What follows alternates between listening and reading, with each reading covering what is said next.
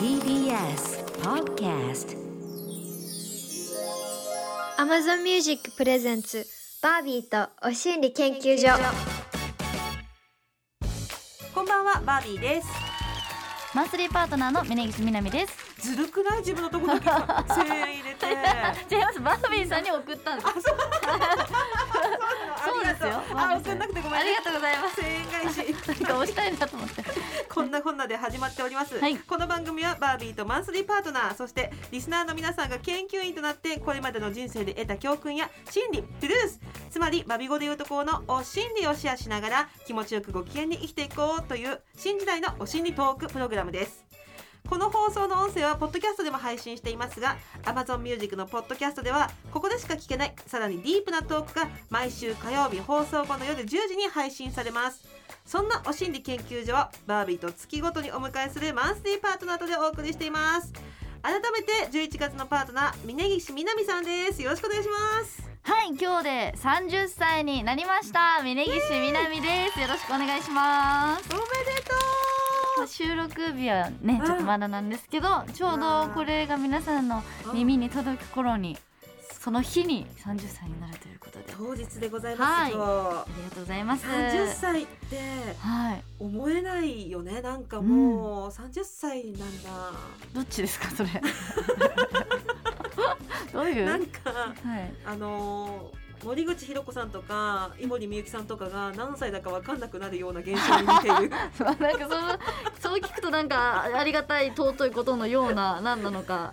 昔から見てるから。ありがとうございます。そう確かに言われます。まだ30なんだ。でうんもやっぱりね30ってちょっと変わりますよね気持ちがなんか。えなんかその30手前ブルーみたいなのあるじゃない？うーん。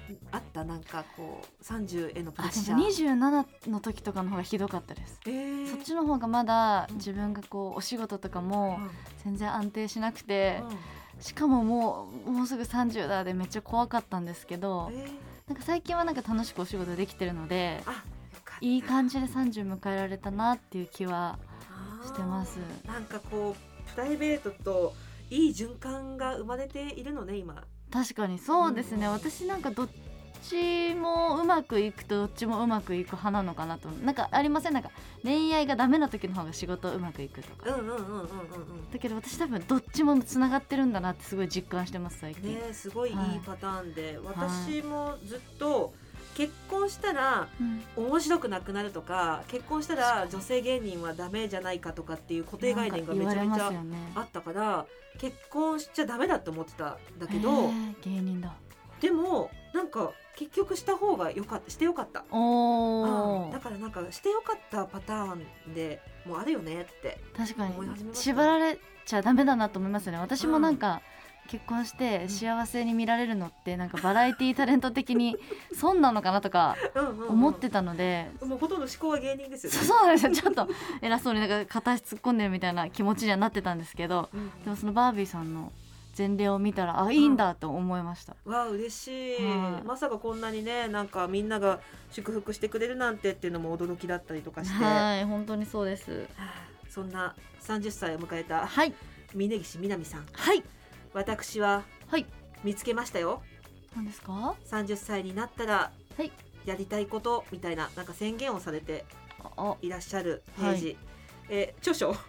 短所ネガティブ長所ネガティブより白砂糖はお肌のために控えてますって言える30代が理想理想です。リスナーです。言ってませんそんなこと。理想です。リスナーリスナーです。ネイティブな発音。急に出てきちゃった謎の発音。30代が理想です。今日から30代ですよ、そうですね。いやーでもちょっとまだ急に手放せないですね砂糖を白砂糖って何を指してるの、えっと何でもそうですよね。お菓子とかもそうですしあもうすべての砂糖です。あのきび砂糖とかはうん。いいよねとか言うじゃないですか。その甘み成分として蜂蜜はいいよねとか。うん。大体の食べ物には白砂糖使われてはいるとは思いつつもうん。やっぱ少しずつ控えるでなんか白い食べ物ってねあんまりこうあ控えるといいことあるみたいな言うどん？米？あうんうんうん。なんか。生成されてないものを食べましょうみたいな、みたいな。ねそっちの方が体に優しいよみたいなのもうん。分かってはいるんですけど美味しいんですよね。美味しいですよ。当たり前ですよね。だってそのために人間進化してきたんだもん。技術。確かに。みんな美味しいもの食べられるようになんでだから30歳になったって急に切り替えられるかわかんないんですけど、うん。まあ、そういう意識はせめて持ちたいなと。あの理想としているモデルさん像みたいな人とかがいらっしゃるの？いや。こういうライフスタイルいいなみたいな。いやなんかもう寄せ集めですけどななんかこの人のこういうの見るとあいいなと思ってあのめっちゃ可愛い女優さん動物いっぱいの。石田石田ゆり子さん石田ゆり子さんとか。ちょっとまだこれから先のビジョンですけどあんな風になれたら最高じゃないですか人生。いやなれるよ。いやいやなれない。え？ななれるよ？あなれる？だって。なれないなれない。み見てるけど私この今写真を。ありがとうございます。非常に可愛く年を重ねることができますよね。あーでもなんほうれい線が目立たない骨格。具体的に褒めてくれるんだ、うん。すごいでそんなにたるみをそんなに作らせない骨格でもありそえー、そうですかね。う、うん、だからすごいそのままキープしていきそうな感じはあるけどでも意外とその生活スタイルはあんまり、えやばいです。もう本当にこの言葉選ばずに言うとゴミのような生活を送ってるので。本当に。水分とストレートに。やばいです。私本当生活がやばいし。なんでやっぱねあのゆり子さんクラスになると石田ゆり子さんクラスになるともう内面からもねうね。本とかもね読んで。そうそう全てをこうなんか優しく包む愛してるみたいなそのもうもう中から出てるものが全く違いすぎて うん。ちょっと30代を機に徐々にいろいろ整えていきたいなと思います。整える作業を、ああ、はい。や自然となりそうですよ。い、なっていくとえバービーさんは今おいくつでしたっ私38なんです。けもうしっかりとと年を重ねていって私もほらすごい20代はさ朝5時ぐらいまで飲んでそのままあの地方行って新幹線で寝てみたいな、うんうんうんね。やりますよね。で現場本番中も若干お酒残った状態でやってうん帰ってまたすぐ居酒屋行くみたいな、確か確かにね。にねそういう時もありました。ありましたね。もう全然もう変わりましたか、全然もう30過ぎてからお酒も控え、はい犬も飼い今は。朝散歩に出てはいはいはい。歩いて。健康的。で今サブスクでさ食事管理するアプリっていうか、へえプラン契約してるから月1万8000円で高いでしょ？はい。やってっから毎日送ってんの食べるもの。それなんか言われるんですかこれはやめやめてくださいみたいな。避けてくださいここで言いづらいんですが白いもの食べてません。みたいな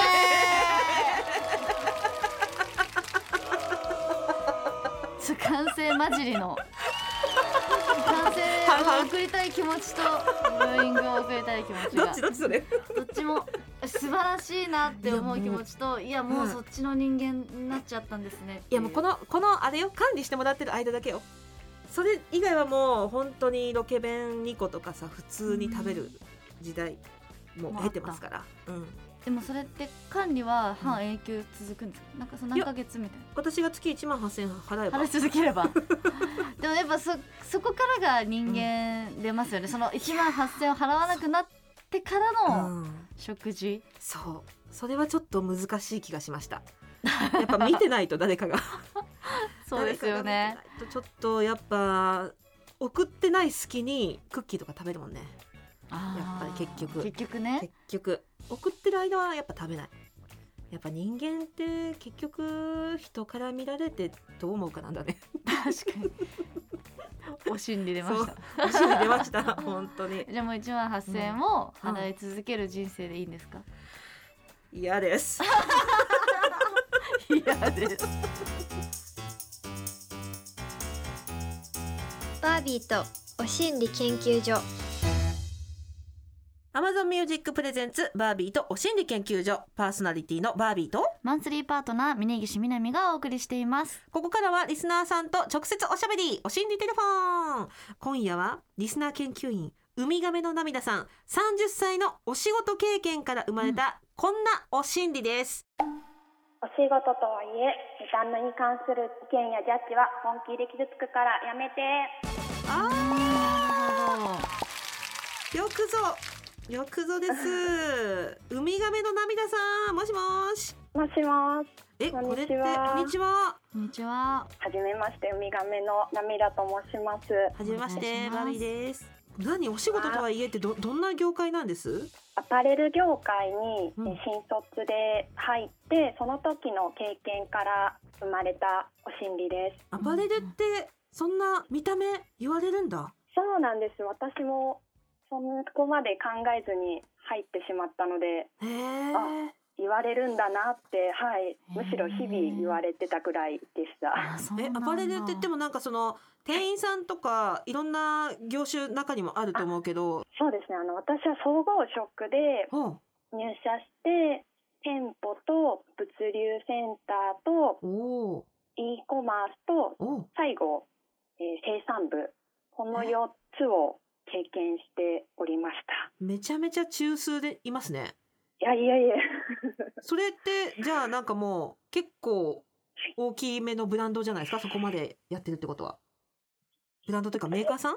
そうですね、まあの駅ビルですとか、うん。あとアウトレットモール、うん。まあ、全国にお店は持っていてあと自社の EC とかにも販路はありました。ええうんなんかプレスさんとかだとやっぱりなんか雑誌とか出なきゃいけないし見た目とか言われそうですけどそういうね中のお仕事でもあるんですねそういうの。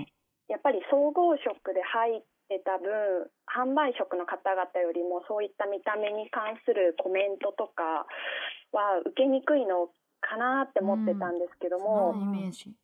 まあ、でも本部のスタッフさんたちは、まあ、店舗スタッフから叩き上げでプレスですとか MD ですとかデザイナーにあのなられた方たちも多かったので、えー。ご本人はあのもう悪気もなく日常会話の延長で「まあ、ダサいよ」とか「は組み合わせはないよ」ってあのおっしゃってたんですけど、まあ、受ける私からすると「えあそうなんだ」っていうギャップがあったかなと思いました。そうなんだ。すごい、はい。店舗からの叩き上げの人に言われると結構傷つくね。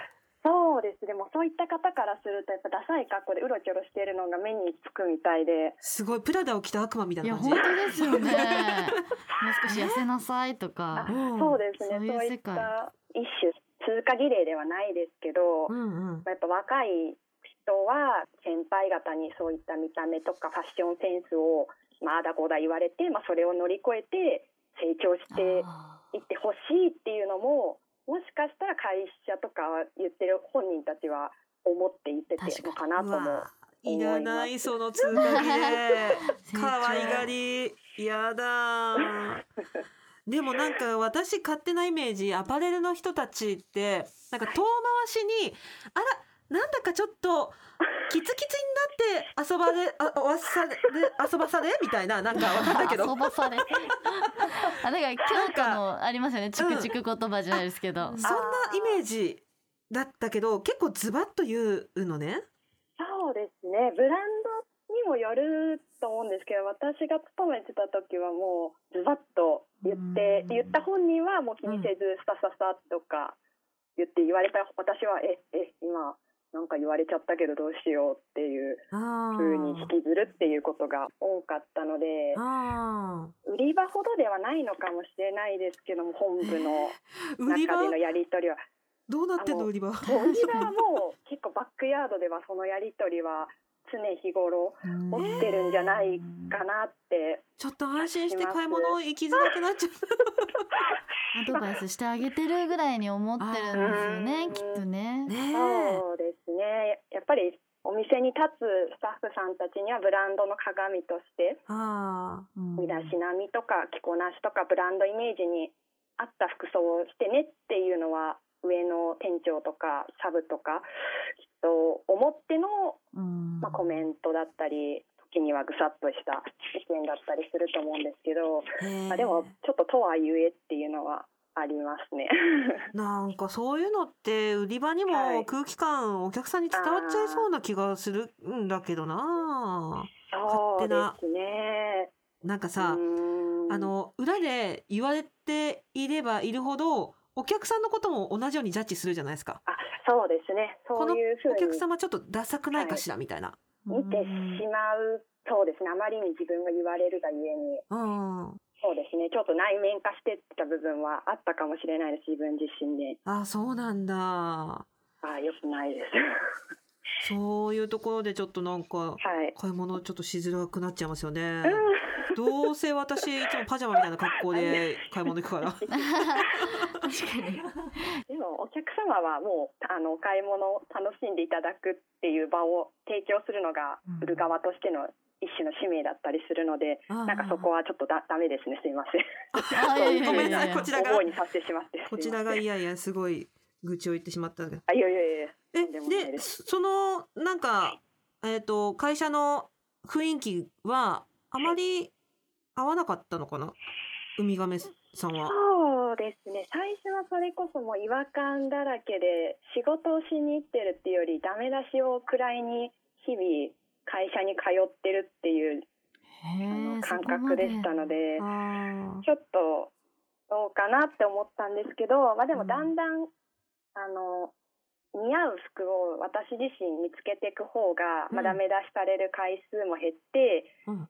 ポジティブに仕事ができるようになるんじゃないかってあのだんだんみんなの意見を聞くようにうんなり始めたのがちょっと転換点になりました。すごい偉い。やっぱりダサいって言われてそこで引いてしまうんじゃなくて、うんうえん何がダサいと思いますか？がと私の今日の格好をどう変えれば良くなりますか？ってふうにうんうんもう一歩踏み込んで先輩たちに聞くようにしたらうん。みんなも「あじゃあちょっとこっち来て」って言われてこれとこれとこれ着替えてはいっていうふうにあの具体的にアドバイスをしてもらえたのでうんうん。それをちょっとずつじゃあこれ買い足してみようとかこの組み合わせは前 NG をされたからやめようとかうんうんうん。だんだん学習をしていくようになりました。あじゃあいいいい勉強になったんですね結果的には。あそうですね。やっぱり、うんあの入社するまでは好きなものしか着てこなかったので、うん似合ううんか似合ってないかとかうん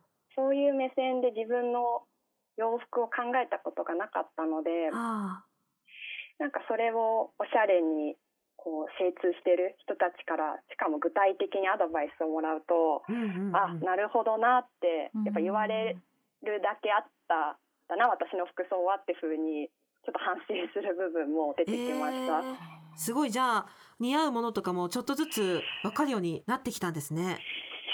そうですねちょっと他の人まではおこがましいのでなかなかそうは言えないんですけど、うんうんまあ少しずつ自分自身のまあ体型ですとか、そうですねあの自分が似合うものと自分が着たいものがだんだんこう重なっていく部分ができてきたので、うんうんうん。なんかそこはちょっとあの変化を楽しめた部分ではありました。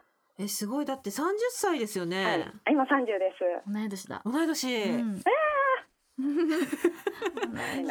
すごいでも本当受け取り方というかね、発想の転換だけでこんなにちゃんと前向きにこう自分の身になるように吸収しているところはやっぱりあ見習いたいですよね。やそこで落ち込むだけじゃなくて。ーあ一個踏み一歩踏み込んだからこそなんか似合うものがね勉強できたっていうのは受け取り方大事だなって跳ね返すだけじゃないとなんかいいことあるなって思いました。うん今。なんか嫌な人っていうか、はいあんまり言われたくない人とどういうふうに付き合っていけば いいんですか？いいんですかとかって聞きちゃ聞き返しちゃったけど。そうですね。あでも仕事でお話しするのがメインなので、うんあ嫌だなとか突っ込まれたら恐縮のこと言われるんじゃないかなってもやもやするんですけど、うんでももうそこはちょっと置いといて、うんうんうん。あ私今日この件を聞きたいので教えてもらえますかっていうふうに自分の話しかけたい目的をうん。もう明確にズバッて言って、おー。それしか回答してもらえないようにあのやっぱ横道それそうになるんですけどあでも今ちょっとあのこのこの数字の件を聞きたいんで後でそのすごいダメ出しが聞くんでみたいな感じでこっちがあの なんかハンドリングするとうん。周りがドン引きして「え言い返してるよあの子」みたいな「おーおーおーみたいな。でもそのハンドリングしないと余計に言われること増えますもんね。あそうですね。なんか私は今日は服のダメ出しが聞きたいんじゃなくてこの数字のミスについて聞きたいのになんでそっちの言いたいことは言って私の聞きたいことには答えてくれないんだよって思ってイライラしてくるんで。ちょっとそこは冷静にあ今それについてじゃないんでみたいうな 言ってた時期もありました。すごいそれは勉強になる。あ勉強聞かなきゃいいんだ。考えないことねうんうんそうですね聞いちゃうともうやっぱ相手のペースに乗ってしまいがちでしたのでう、んうんうん。で。要件終わったら、うん。もうさっさと帰ります。部屋部屋じゃないです。あの自分の部署に。じゃあみたいな感じでもう文句を聞く前に帰るみたいな。無駄話しない？あそうですね。いい。これはいいアドバイスをいただきました。うん。いつもやるとちょっとこいつ閉めたろかみたいな感じになるんで、うんうんうん。あの閉めたのか。ね なんか多分すごいとこで生活してましたね。よ呼び出されんじゃないかみたいな雰囲気になっちゃうとまずいので、うんまあなんか普段は「あそうなんですね」みたいな風に聞くんですけど、まあ、ここぞって時はうん聞かないみたいうんうんうんうん。このメリハリがあるとこちらも出しやすくなると言いますかうんうんうん今いろいろとそうやってハンドリングテクニックを身につけてうまくその会社でやられてるんですか？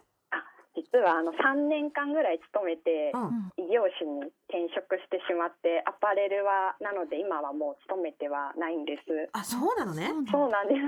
転職したのね？そうな。んです。あ転職しました。あはい。おめでとうございます。ありがとうございます。じゃあダサとか言われないとこに行ったんですね？あ次の会社は全然あこんなに言われないんだ職場でってなんか変に驚きました。へえ解放された。すごい。ちょっとまだまだなんかそっちでもお話あるって聞いたんだけどはみ出しポッドキャストの方で居残ってもらってもいいですか、はい。はみ出させてください。お願いします。はみ出しちゃえよ。じゃあお願いします。はみ出しポッドキャストの方でお会いしましょう。はーいあ。あーいや。私たちって自分たちから公の人になってーうんある程度何言われてもいい覚悟があって出てもちょっとうん。私は気にしたり傷つったりするんですけどうんうん。言われるつもりもなくただただそういう仕事がしたいっていうだけでそうよ容赦なく言われるってストレスだっただろうなとは思うんですけど、だって運営の人でしょ？中の人なのに、ファッション言われるって結構しんどいよね。でもあのなんていうの？私的には、うん。顔とかビジュアルを言われるより、服言われる方が傷つくえ？そうなんですか？どっちが嫌？ファッションセンスについて言われることの方がすごい嫌かも、えー、私は結構うーんファッションって変えようがあったり取り込めるじゃないですか。言われたことを。うん顔とかの方が悪意感じちゃうかも。だってもうしょうがないじゃんみたいな。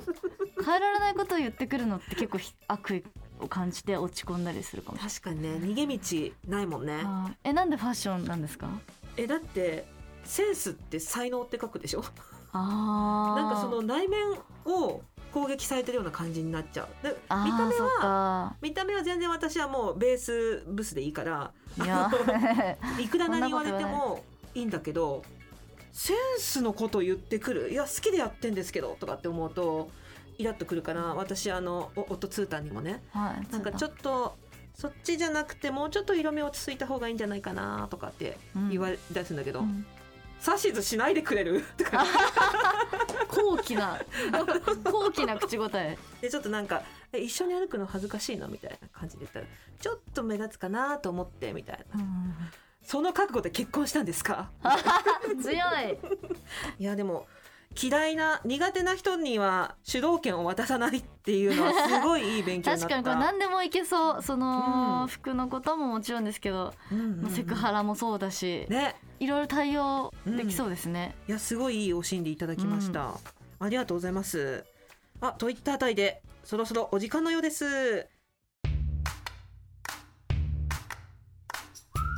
ここで Amazon Music からのお知らせですさてこの放送の音声は Amazon Music のポッドキャストでも配信されているんですがバービーさんポッドキャストってどんな場面で利用してますか？そうですね移動中とか家事しながらとかなんか仕事してるふりしながらとかいろいろと手と目がフリーな状態つまりハンズフリーアイズフリーな状態で聞けるのがいいですよね。そうですね。ポッドキャストって本当にどこでも楽しめるのが便利だし Amazon Music のすべてのストリーミングサービスで聞けちゃうんです。Amazon Music ならこの放送の音声はもちろんラジオでは話せなかったディープな話を紹介する独占配信ポッドキャスト Amazon エクスクルーシブバービーとおしんで研究所も聞けちゃいます。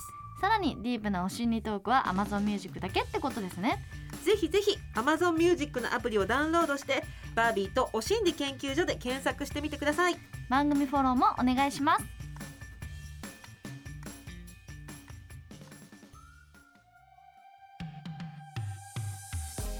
バービーとお心理研究所あっという間にエンディングのお時間です。はい。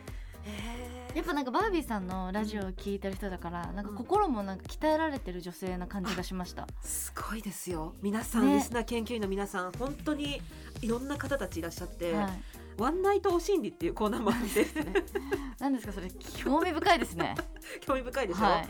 ものすごいワンナイト重ねるごとに強くなるっていうリスナー研究員さんとかへえお心理送ってきてなんくれたりとか、ね、かちょっと心がすり減るイメージだけどもう逆にもうストロングな。バッチシとだ抱かれるんじゃなくて抱いてやるんだみたいなスタンスであ皆さんあのお心理お持ちの方もいらっしゃるし、ーうん。いろいろとパートナーとのあのお心理とかね やってくださったりする。あじゃあ今回は割と柔らかめというかうん、お仕事お心理だったので、お仕事お心理そうですね。柔らかい感じで。もうでバビーズムを感じました。ああの方からもは嬉しい。あのアイドル卒業されたからいはい。ワンナイトお心理 大丈夫ですか？